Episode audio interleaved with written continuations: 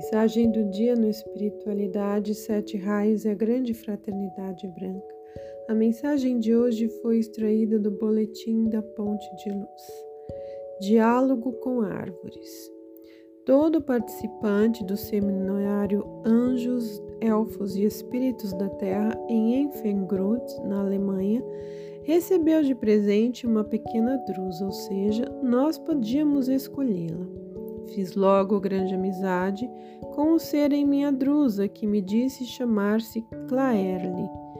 Pediram-nos que fôssemos ao jardim e escolhêssemos uma árvore e falássemos com ela. Eu logo admirei uma bétula. As bétulas sempre foram minhas árvores preferidas quando eu era criança, mas eu queria continuar caminhando. Então ouvi a voz desta bétula: Venha cá!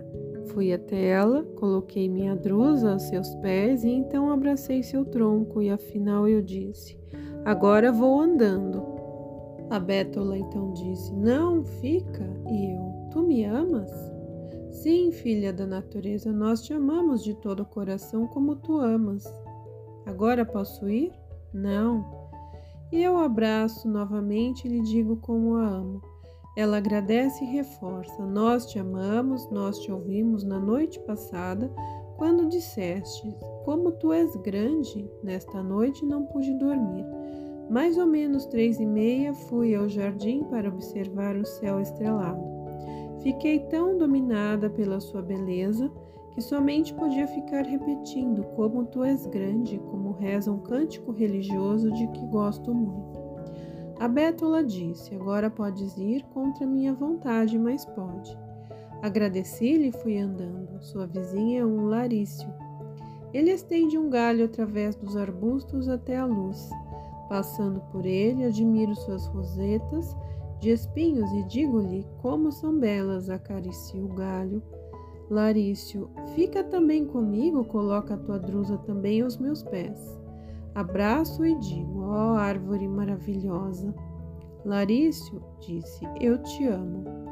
Vocês me amam realmente? Ele disse: Sim, muito.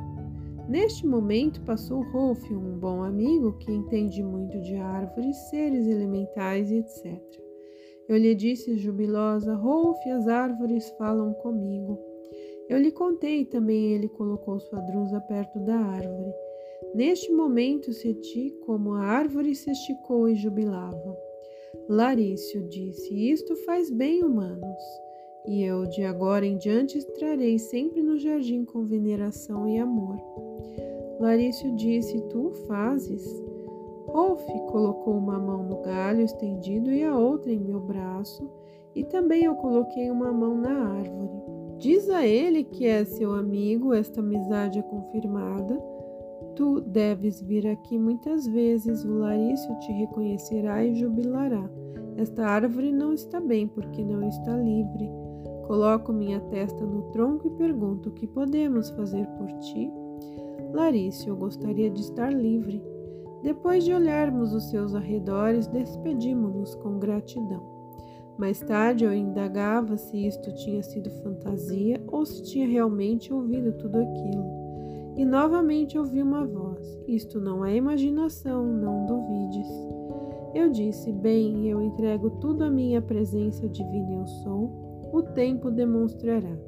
A voz confirmou: Façam.